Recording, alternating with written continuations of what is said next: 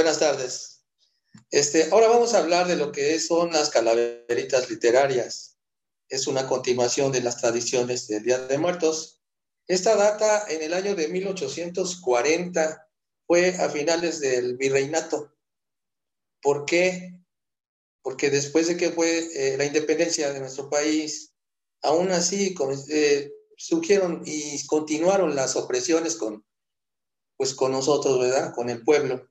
Y de alguna manera quisieron manifestar esa inconformidad, porque realmente pues era una inconformidad y entonces fue cuando surgió el origen de las calaveritas literarias.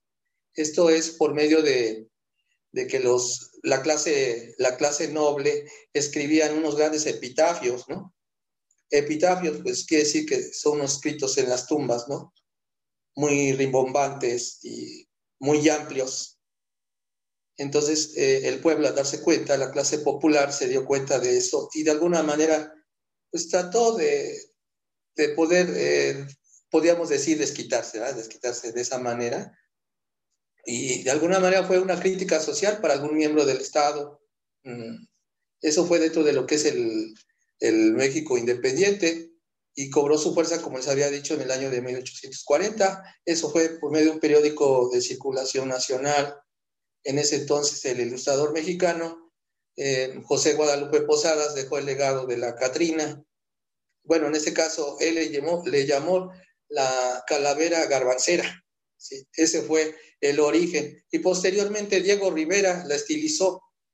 La calavera garbancera la estilizó con el nombre de la Catrina. Ahora lo que es eh, las calaveritas literarias, como les había mencionado, es una parodia, es una parodia de personas con creaciones líricas, ironías, sutileza, mm, caricaturas, eh, rima y también alguna musicalidad, ¿sí? como les había mencionado, hay dos episodios importantes que fue eh, la independencia y la revolución mexicana. En ese entonces, pues comenzaron a crear esas calaveritas literarias, por ejemplo, a Francisco Villa, eh, grandes personajes de la Revolución, Francisco y Madero, Venustiano Carranza, eh, e inclusive también a algunas veces eh, a, Miguel Hidalgo y Costilla, pero eso fue de una manera sana, ¿sí? utilizaron rimas consonantes, y, siempre fue de una manera este, respetuosa, ¿no? Y alguna vez sarcástica, pero siempre con, con respeto. Entonces, ahora vamos, les voy a mencionar, eh, si alguien ha visitado lo que es eh, Guanajuato, el estado de Guanajuato, no sé si alguien me podía decir qué es lo que ha notado en lo que es el estado de Guanajuato. A ver, le voy a preguntar a alguien, le voy a preguntar a, a Sandra, que la veo que está por aquí muy atenta. a ver, Sandra. a ver, por favor, eh, no sé si usted ha visitado el estado de Guanajuato. La verdad, no, pero tengo unos vecinos, son pertenecientes de allá, y al parecer es algo muy hermoso por allá, porque es lo que nos comentan. No me he puesto a platicar directamente con ellos para saber cuáles son sus costumbres o su estilo de vida de por allá. Pero lo que yo sé es un lugar maravilloso. Sí, claro, o sea, eh, depende de que sí, es muy hermoso ese lugar, o sea, hay mucha influencia de origen español. Este, yo tuve la oportunidad de conocer Guanajuato y algo que, que me comentaron y que obviamente es cierto, es que hay muchos túneles, ¿no? Hay muchos túneles en Guanajuato. ¿Y qué sucedía? ¿Por qué hay tantos túneles? Sí. Eh, precisamente la historia data que la nobleza no quería tener ningún roce con la clase baja. Entonces, cuando acudían a misa, pues por la parte de abajo se iba la, la clase baja, la gente pobre, los indígenas, ¿sí? Y la clase alta, la nobleza, pues siempre iba eh, en, en, las eh, calles principales, ¿no? En las calles principales no querían absolutamente ningún roce a ese grado, ¿verdad? Con nosotros como, como indígenas, ¿no? O sea, como nosotros como, como lo somos, ¿no? Como nuestra sangre mexicana. Entonces, Eh, ahí tiene también eh, una mezcla española, hay una mezcla con la, mezcla mexicana, donde habla, por ejemplo, los juglares. Los juglares es de origen europeo, ¿no? Les habla, por ejemplo, del origen, la historia del Callejón del Beso, que también es muy popular. No estoy haciendo publicidad al Estado, sino simplemente es para que ustedes tengan conocimiento que ahí habla también, por ejemplo, como lo que es en el sureste, lo que es en Mérida, lo que, las bombas en Veracruz, los sones, ¿no? Sí, hablan de parte de la historia de, nuestro pueblo, ¿no? Entonces, este, a mí eh, Guanajuato, pues hablando de lo que es Guanajuato, pues data mucho de lo que es, habla de lo que es la historia, la historia de, la tradición del, Día de Muertos, y se ha estudiado también lo que son las calaveritas, y ahora voy a preguntarle a alguien, a ver si quedó por aquí. Eh, a ver, Manuel.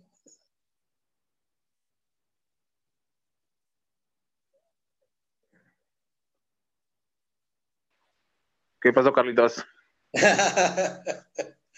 a ver, este, ¿tú qué puedes opinar ahora sobre este tema, que es como una continuación de lo que son este, las tradiciones del Día de Muertos, ahora de las calaveritas, ¿qué, puedes opinar? Pues no sé, mira, yo tengo, tengo la tradición de mi familia de que cuando pone el altar pone calaveritas. Y pues quiero suponer que cada calaverita tiene un significado, yo no lo sé, ¿verdad?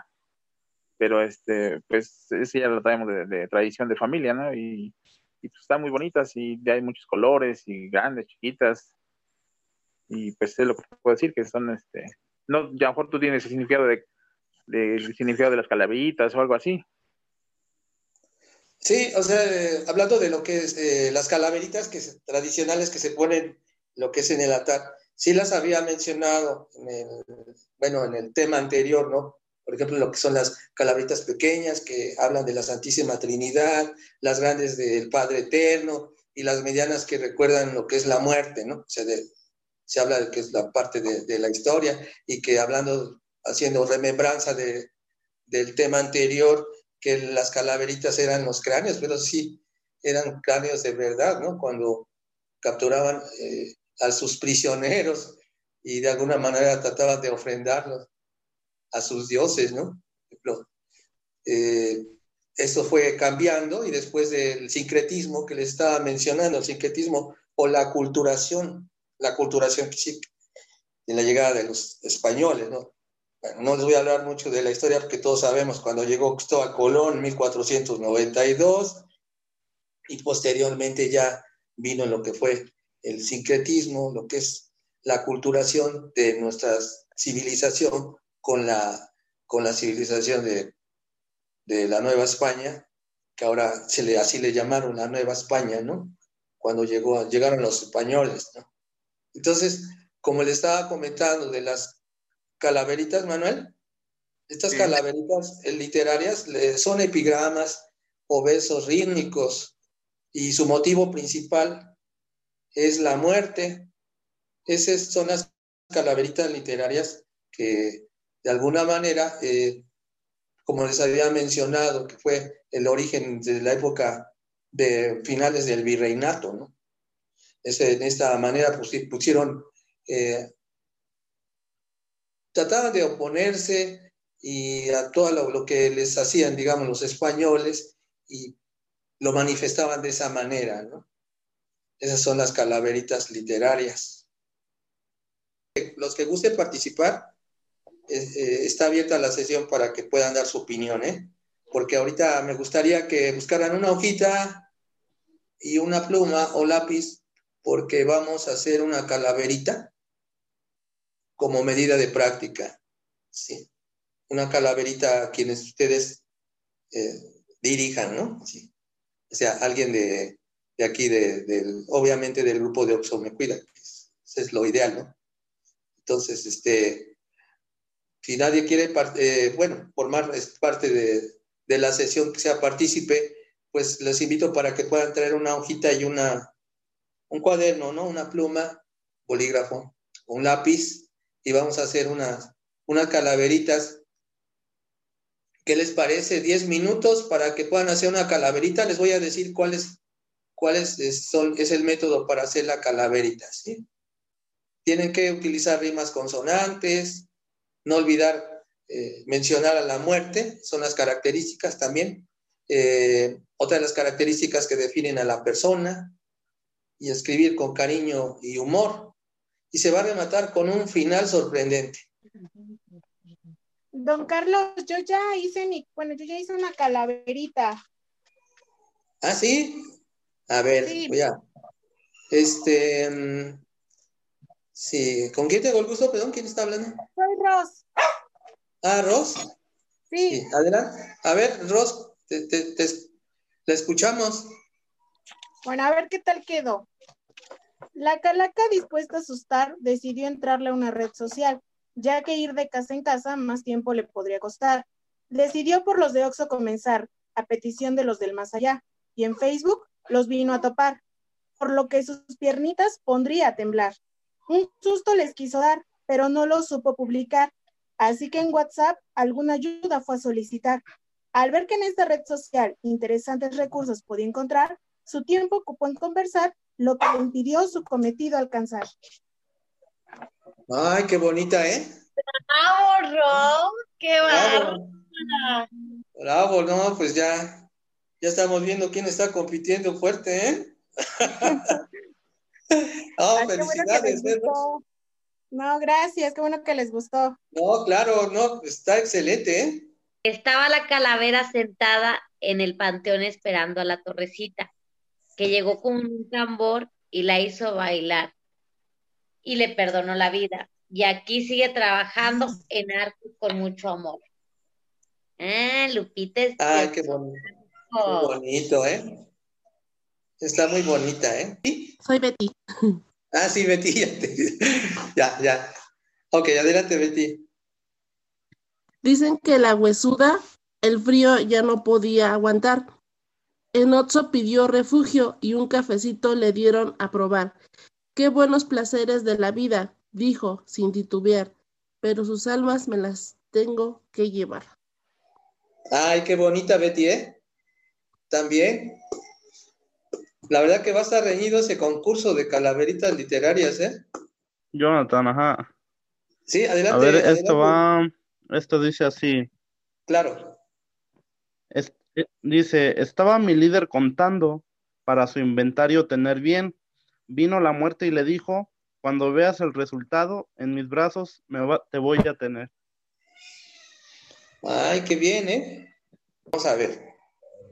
Dice, en Oxo todos trabajaban, mientras Yarexias a chatear se dedicaba. Al saberlo, la muerte supo que tenía la indicada, alguien que respondiera a su correo, ella necesitaba.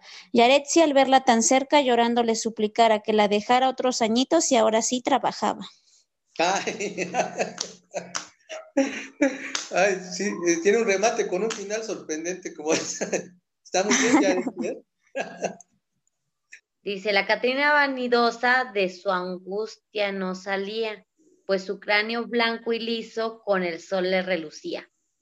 Una gran idea a la parca le llegó cuando a la jefa del grupo tan greñuda la miró. A esa chica me la llevo y con esas greñas yo me quedo.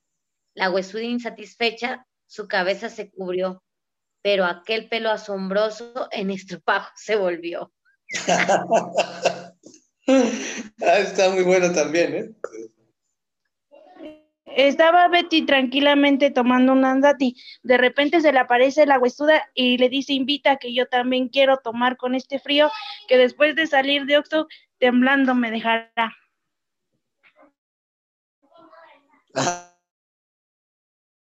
Ay, qué bonito, ¿eh? Les voy a mencionar que dentro de las calaveritas literarias también hay musicalizadas. Entonces, únicamente con el permiso de la jefa Ari, este, voy a interpretar nada más como dos estrofas de La Llorona, que esa data también es parte de la historia, del, año 1850, que es cuando, cuando escribieron La Llorona en el istmo de Tehuantepec. Fue escrita junto con la Sandunga. Esa es la historia. Entonces, únicamente no quiero que me digan, ay, es que este, tienes buena voz, no, nada, o sea, simplemente es parte de lo que es el taller, ¿sí? Si me permiten, voy a tomar mi guitarra. Gracias. Estas son, es la llorona. Y dice así. Salías del templo un día, llorona, cuando al pasar yo te vi. Salías del templo un día, llorona, cuando al pasar yo te vi.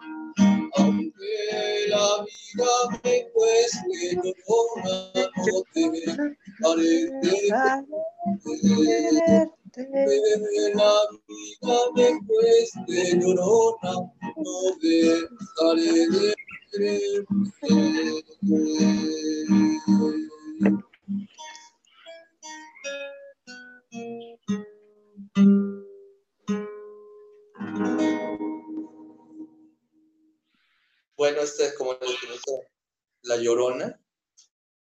Es también musicalizada lo que son las calaveras, y esta es musicalizar. Es parte nada más del tema, taller las calaveritas. Adelante. Yo ¿quién tengo la mía, la? José Luis. Adelante, José Luis. La calavera llegó, al Oxxo Pachuquilla se metió y al equipo juntó y los tamales invitó. Muy bien, José Luis, ¿eh? Perfecto, estuvo perfecto, ¿eh? La muerte contenta estaba, ya que lista en Oxxo andaba, y molestando a los chicos en tienda, no hay nadie que le entienda. Pobrecita se quemó con la capuchinera por andar de grosera. Molesta se retiraba y burlona dijo el próximo año regresaba. Entre risas y aplausos dijo que esto era algo fijo. Pobre de aquel que se lleve el próximo año, ¿qué tal si me- a mí me agarra en el baño? Ah. Muy bien, ¿eh? Excelente también, ¿eh? Don Carlos, ¿qué le digo? Que tiene a todos, nos tiene aquí bien entretenidos. Pues muchísimas Ah, gracias. no, al contrario, ¿eh? Muchas gracias por hacerme partícipe. Eh, usted, mm, usted es nuestra, nuestra jefa, nuestra asesora Ari. Muchísimas gracias, chicos. Qué bueno que, que estamos aquí interesados en el, en el tema. Y bueno, por los que tuvieron la oportunidad de prepararse un café, porque hoy también la tarde está fresquecita. Tengo una calaverita muy, muy corta. Y Claro. Carlos. Se las voy a leer. Muy cortita. Dice, eh, con todo respeto, jefa. ¿eh? Dice, la jefa Ari se fue, ahora yace en una fosa. Los colaboradores del Oxxo le llevamos una rosa. Su artera muerte lamenta, el Oxxo con voz dolida. ¿Y ahora quién coordinará las sesiones del grupo Oxxo me cuida? ¡Bravo, Carlos! Muy Muy bien. cortita. la finalidad de esto y gracias también a los que enriquecieron con sus participaciones, pues es una sátira, ¿no? Una sátira a la muerte para que pues no la veamos con ese temor, sino con esa certeza de que un día pues obviamente este, va a llegar, ¿no? Y mientras tanto, pues como buenos mexicanos, pues hay que, hay que darle parodia a esta parte. Y bueno, pues también es parte de, de las tradiciones que envuelven este, esta festividad del Día de Muertos. Eh, yo sé que todos tienen así como que muchas anécdotas, igual que la sesión pasada. Los invitamos a que escuchen las grabaciones. Este va a estar muy interesante.